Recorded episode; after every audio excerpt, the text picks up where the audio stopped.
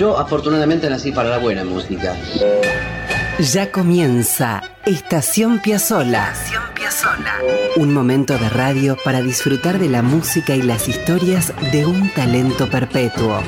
Estación Piazzola. Con la conducción de Víctor Hugo. De Víctor Hugo. Producción general y textos Nicolás Tolcachier. Edición y puesta al aire Juan Derbensis. Coordinación general Ricardo Cutufos. Estación Piazzola.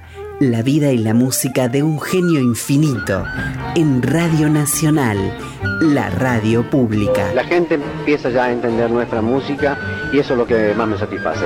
Esto es Estación Piazzola. Bienvenidos, bienvenidas amigos, amigas. Aquí estamos en la radio pública con Estación Piazzola.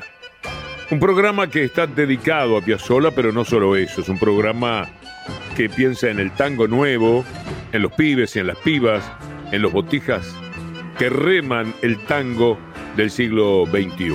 Alguna vez escribí que Piazzola parece haberle dicho a los músicos de hoy que no puede haber fatiga en la aventura de la creación. De ninguna manera, aun cuando el propio Piazzola parezca el punto final del recorrido. Y los jóvenes tomaron la posta y siguen. Ahí van. Esto es Estación Piazzola. ¿Escucharon, por ejemplo, el grupo Astillero? Empecemos con él. Explotan. Y ya tiene algunos añitos, ¿eh? Esto que estamos escuchando se llama Chiru.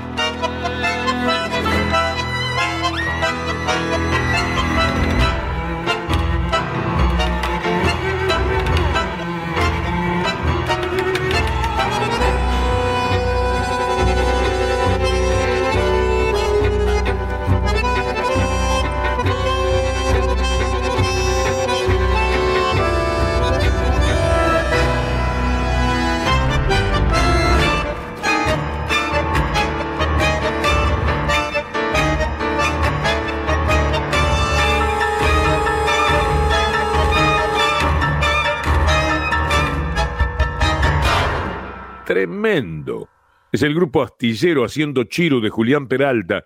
Esto pertenece al disco Astillero, Tango de Ruptura, del año 2006. Astillero se había formado en Buenos Aires en el 2005 y a fines del año siguiente presentó su primer disco, ese que mencioné recién, Astillero, Tango de Ruptura.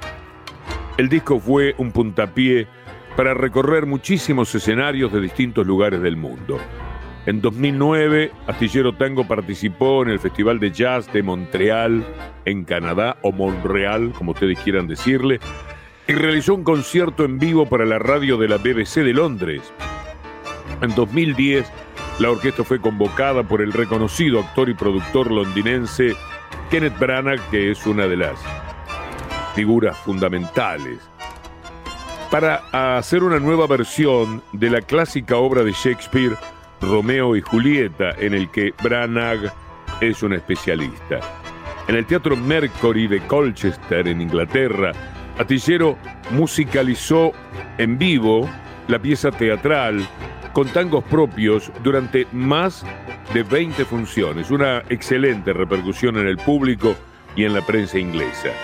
En 2011 Astillero se presentó junto a la orquesta de cuerdas del Royal Northern College of Music de Manchester ante miles de personas en el Barbican de Londres.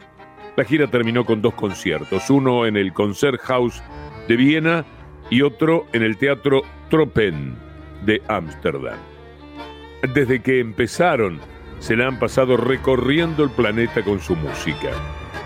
Aunque sus integrantes han ido cambiando, los que en Astillero anduvieron en las grabaciones que hemos escuchado son en violín Alicia Alonso, cello Jacqueline Oroc, bandoneón Mariano González Calo, otro bandoneón Diego Maniovic, contrabajo Federico Mayocchi y en piano Julián Peralta. En el 2017 Astillero lanzó el disco Quilombo. Lo tienen que buscar, es brillante. Escuchen el tema Pedernera.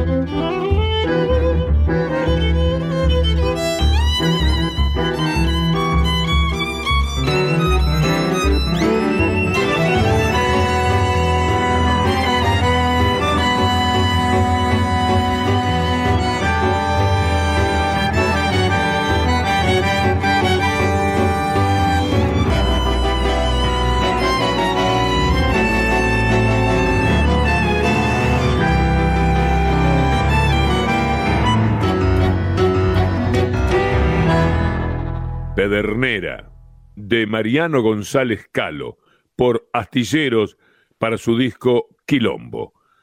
Y del mismo disco ahora disfruten de Pompeya.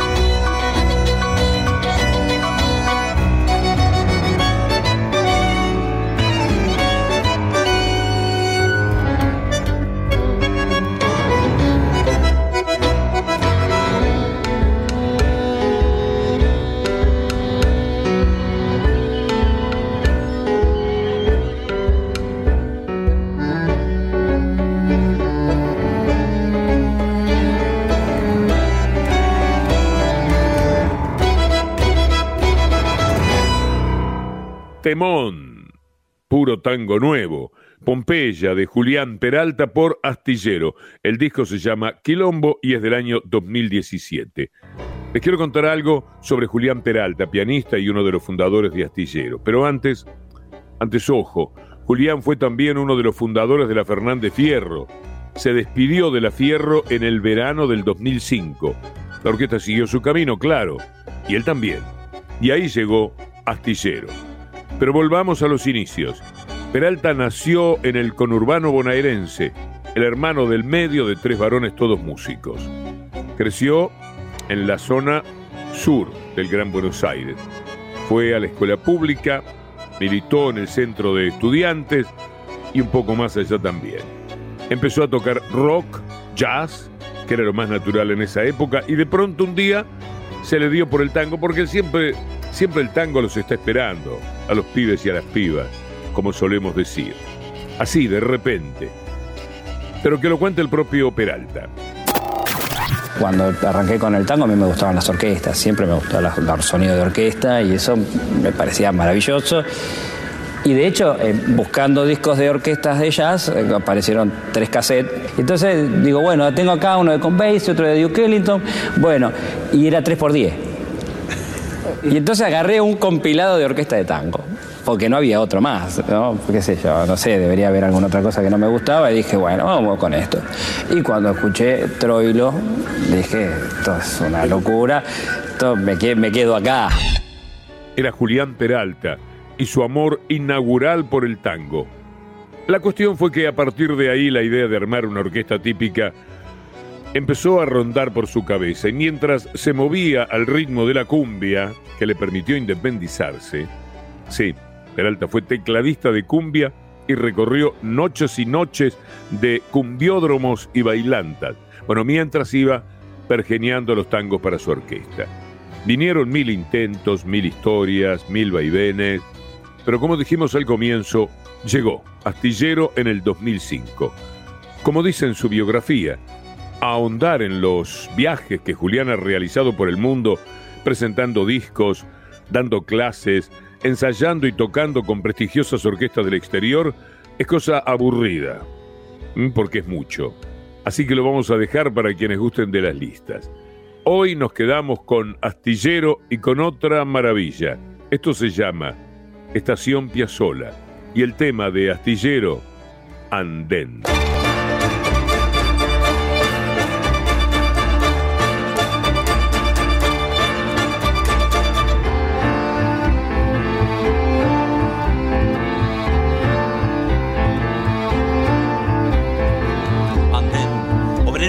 madrugón Gente yendo y viniendo de ninguna parte hacia la nada, en silencio, sin destino y en soledad.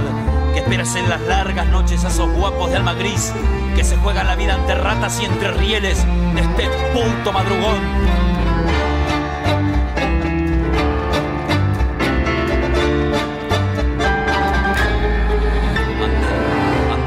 Desesperado que abrazas un encuentro, sos el mismo que desata distancias y lejanías, y sos de puntas y cristales que atracan en la sombra de la noche, testigo de aprietes y corridas que te empujan a este lento y absurdo final de ida. Y ahí la noche guarda una traición, sabes que el cielo negro recrudece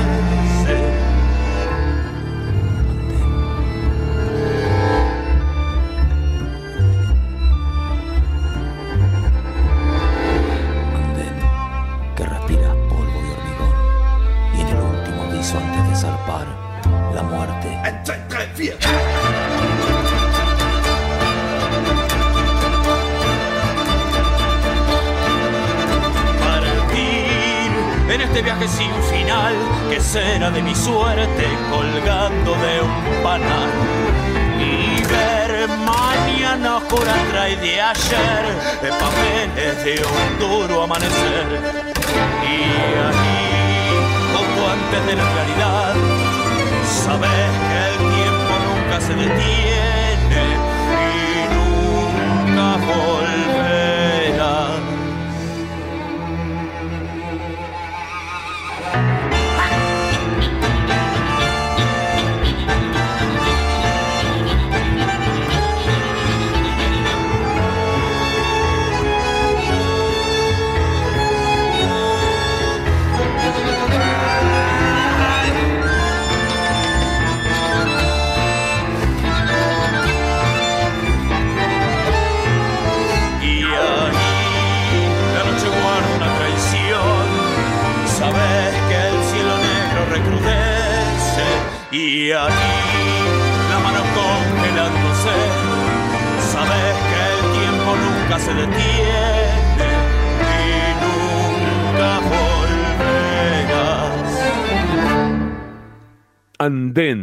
De Julián Peralta y Pablo Campoliete por Astillero del disco Sin Descanso en Bratislava del 2009. También escribí alguna vez los andadores de Buenos Aires conocen un número altísimo de músicos y compositores que revitalizan al tango. Se les hace difícil esquivar a Piazzolla, pero muchos de ellos persiguen con obstinación su propia versión y ya es frecuente aplaudir originalidades que convocan seguidores en cofradías entusiastas de espectadores ambiciosos. Esto está en un libro de Piazzolla, una joya de la que tuve la suerte de, participar. Bueno, y acá está Astillero dando razón a eso que me permitía escribir. Acá está Astillero con sus originalidades y con nuestros aplausos. Lo que van a escuchar se llama Caraza.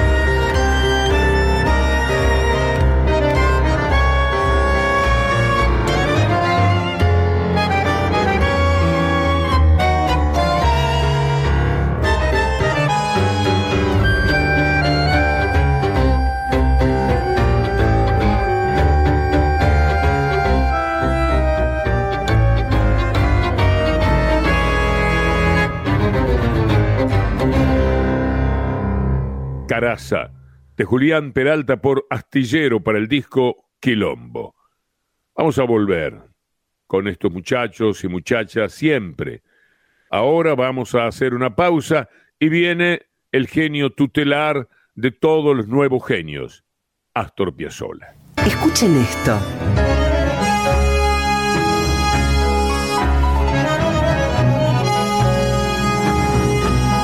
Y esto.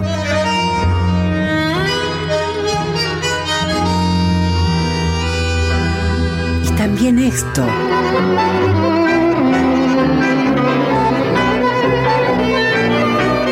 Y esto otro.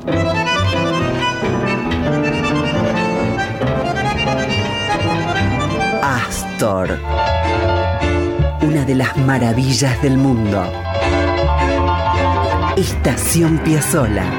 Siempre en la radio pública.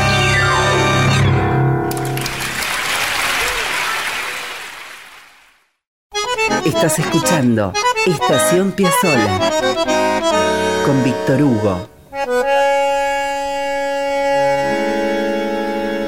En la radio pública.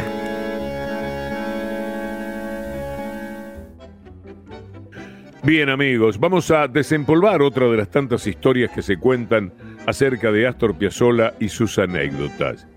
Quien certificó esas historias en el indispensable libro Piazzolla Loco, Loco, Loco es Oscar López Ruiz, el autor, quien fuera uno de sus secuaces en la música, pero también en diversiones de todo tipo. Amueblada, se llamaba a unas casas que hacían las veces de hoteles alojamiento de hoy día. Estos lugares eran no solo escasos, sino que muchos de ellos eran de una sordidez importante. Con una de estas amuebladas sucedió lo siguiente. En tiempos del octeto Buenos Aires, a mediados de los años 50, Astor tuvo un par de audiciones en Radio Provincia en la ciudad de La Plata. El viaje lo hacían en su coche, por entonces un Citroën 11, ligero, Iba acompañado por algunos de los músicos del octeto, generalmente los que tocaban los instrumentos más pequeños, así que los habituales acompañantes solían ser Enrique Franchini, Hugo Barali, José Bragato y Horacio Malvicino o Leopoldo Federico. En aquel viaje a La Plata, debían pasar frente a una amueblada que estaba ubicada en Dock Sud, un hecho que no pasaba inadvertido para Astor. Vamos a citar a Piazzolla mismo.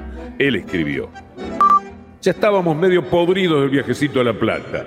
La rutina jamás ha sido mi amiga, así que tenía que hacer algo para romperla. Al pasar frente a la amueblada me ataqué y sin pensarlo dos veces me metí en ella con el auto y los muchachos. La cara que puso el hombre que nos atendió al ver bajar a cinco tipos que le pedían con la más absoluta seriedad una habitación es algo que no pueden imaginar. En esa época, donde meterse a una amueblada con una dama era toda una aventura, la presencia de cinco tipos que querían una pieza era de otro planeta. Lo escribió Piazzolla, esto que le leí. La cuestión fue que el dueño, espantado, invitó de muy mala manera a los músicos del octeto a retirarse. Y como Astor insistió el dueño se metió en una habitación y volvió a salir con una escopeta. Vamos a citar otra vez a Piazzolla.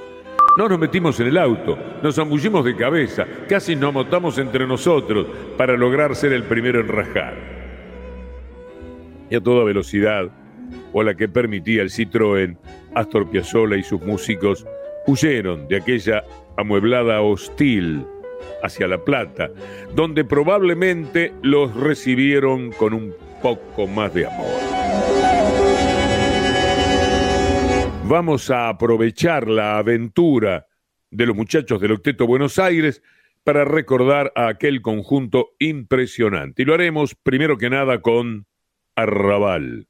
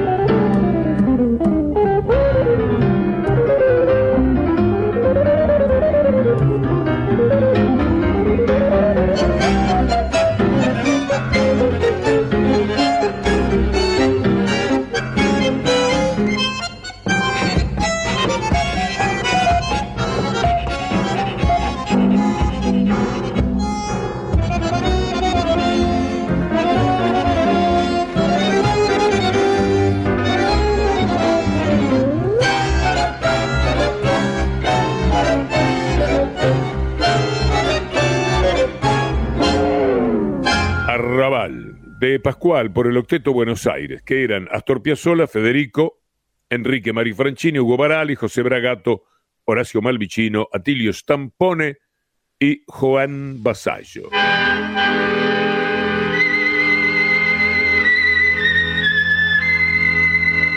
Alguna vez les dije que el Octeto Buenos Aires es fundacional en el nuevo tango.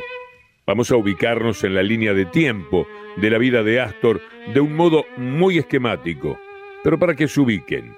Piazzolla en este momento tiene 35 años. Había pasado por la orquesta de Troilo entre el 39 y el 44, tuvo su orquesta junto a Fiorentino del 44 al 46, la orquesta típica propia del 46 al 49 y a comienzos de los 50 empezó con una inclinación tan fuerte por la música erudita y a construir las composiciones que empezaban a tensionar el género que ahí estaba ya definiéndose el Piazzolla. Ahí están lo que vendrá para lucirse, prepárense, triunfal. En esos comienzos de los años 50, Astor estaba en crisis con el tango. Eran tiempos de transición total. Quería esconder el bandoneón, escribía cosas de cámara y no le iba mal. De hecho, ganó el concurso, fíjense ustedes, que le permitió ir a estudiar a Francia y allí conocer a Nadia Boulanger. Y ahí, como contamos tantas veces, la cosa cambió. Después de los años de estudio en París, Astor regresó a Buenos Aires inspiradísimo. Cuentan que Astor y se subieron al Chapeyú, un barco de carga argentino, y antes de llegar a Buenos Aires pararon un par de días en el puerto de Montevideo. Allí, en ese puerto montevideano, había un muchachito entusiasta que los esperaba para llevarlos de la mano por la ciudad. Era Horacio Ferrer, atento y absoluto conocedor de todo lo que pasaba en Francia con Astor.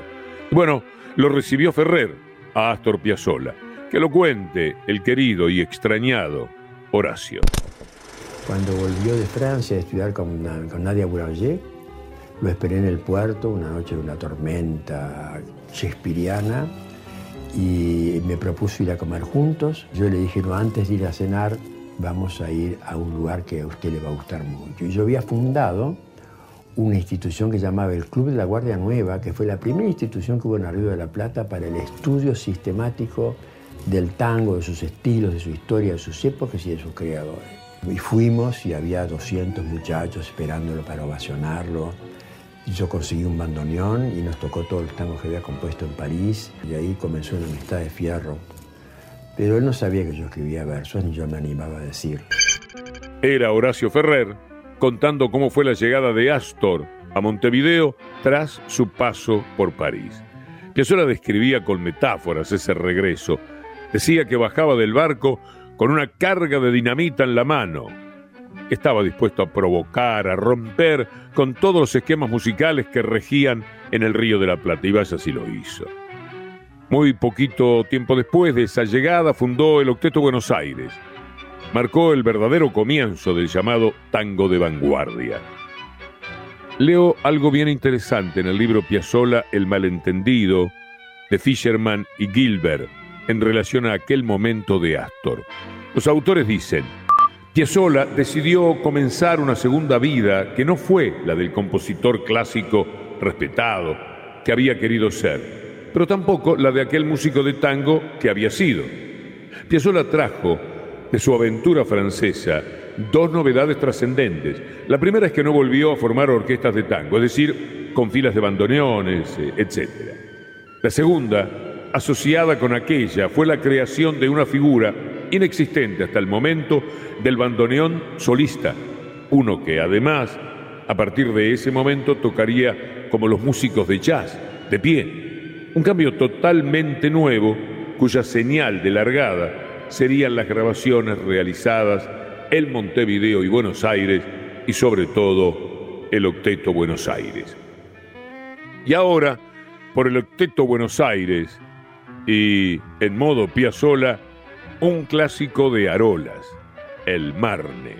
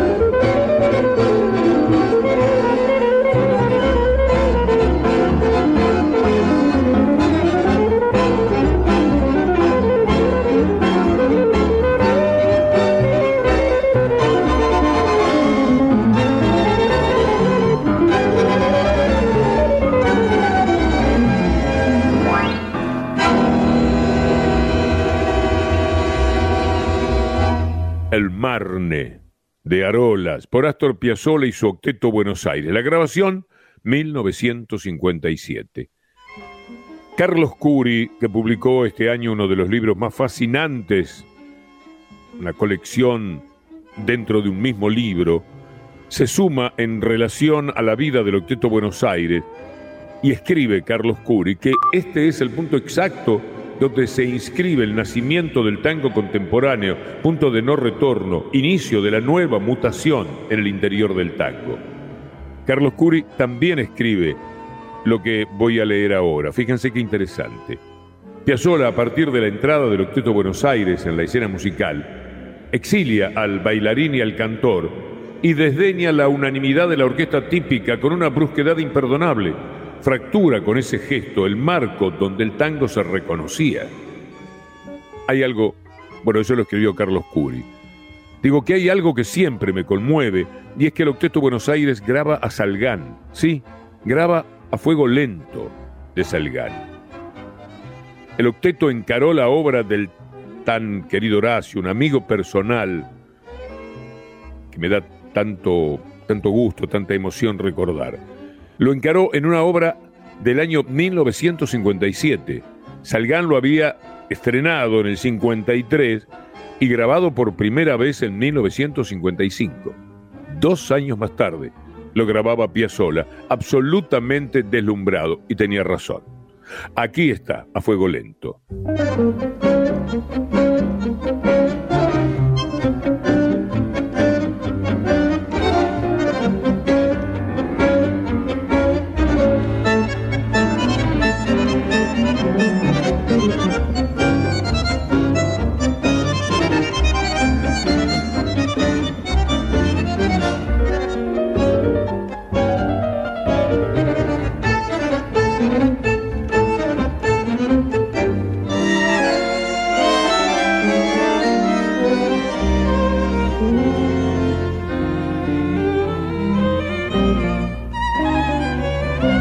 thank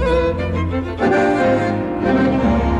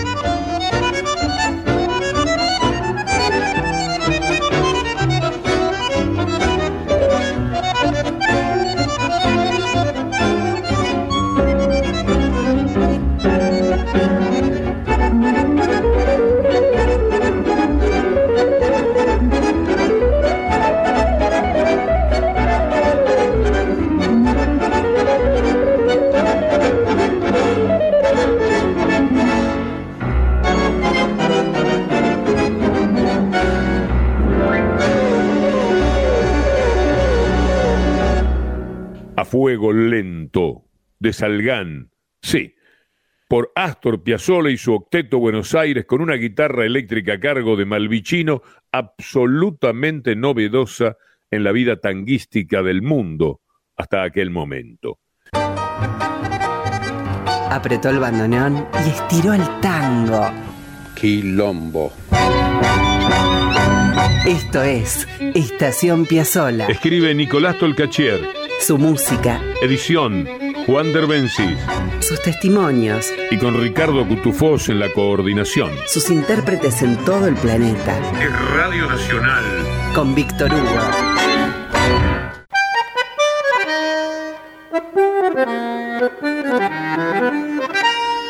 Esta coda del programa es para nuestro capricho, para ir a las estanterías y tomar el disco que nos da ganas de compartir con ustedes sin demasiados rodeos. Y hoy es Astor haciendo Cafetín de Buenos Aires, en 1963 y con su quinteto. La voz, si decimos año 63, claro, Héctor de Rosas. Estaban Osvaldo Mansi, en el piano, Antonio Agri, violín, Quicho Díaz con trabajo y Oscar López Ruiz guitarra. A veces no digo los instrumentos porque cada uno de ellos, uno dice Oscar López Ruiz es guitarra, dice Mansi, Osvaldo y es piano, así sucesivamente. O dice Agri y es violín, claro. Vamos a Cafetín de Buenos Aires.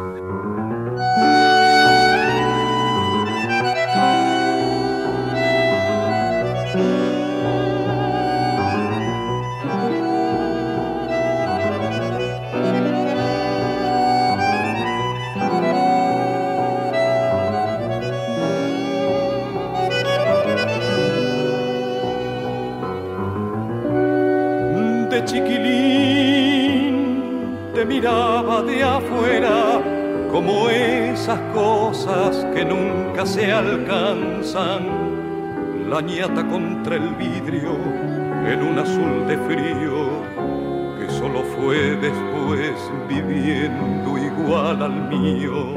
Como una escuela de todas las cosas, ya de muchacho me diste entre asombros el cigarrillo, fe en mis sueños y una esperanza de amor.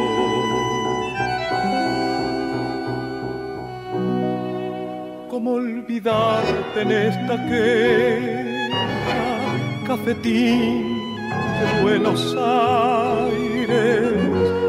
Si sos lo único en la vida que se pareció a mi vieja, en tu mezcla milagrosa de sabiondos y suicidas, yo aprendí filosofías, dados timba y la poesía cruel de no pensar más en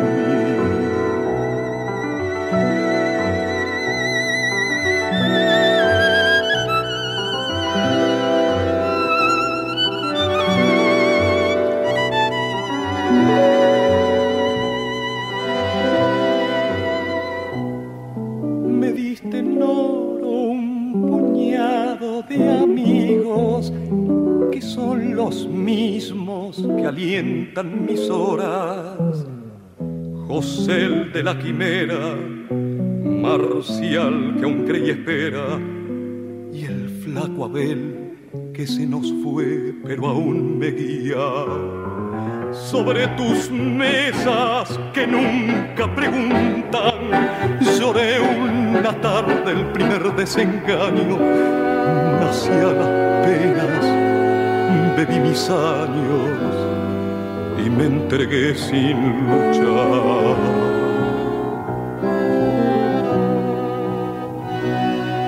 ¿Cómo olvidarte en esta guerra?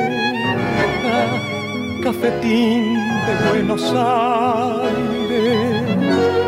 Si sos lo único en la vida que se pareció a mi vieja, en tu mezcla milagrosa de sabiondos y suicidas, yo aprendí filosofías, dados timba y la poesía cruel de no pensar más en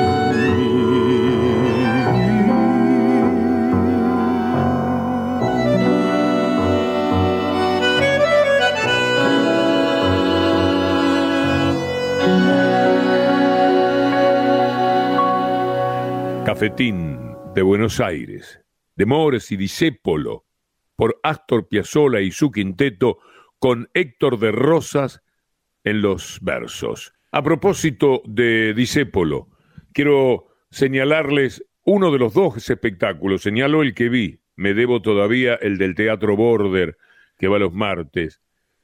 Pero los domingos a las 5 de la tarde, en el Centro Cultural de la Cooperación de el Teatro magnífico, ese teatro no lo había visto, donde era el Teatro del Pueblo, en Diagonal Norte 943.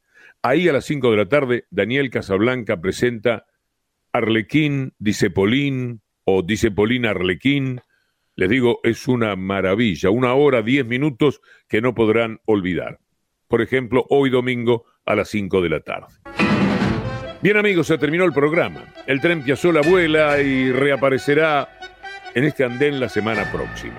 Estación Piazzola lo hacemos con Nicolás Tolcachier en la producción general y textos, Juan Derbensi en edición y artística y Ricardo Cutufós en la coordinación.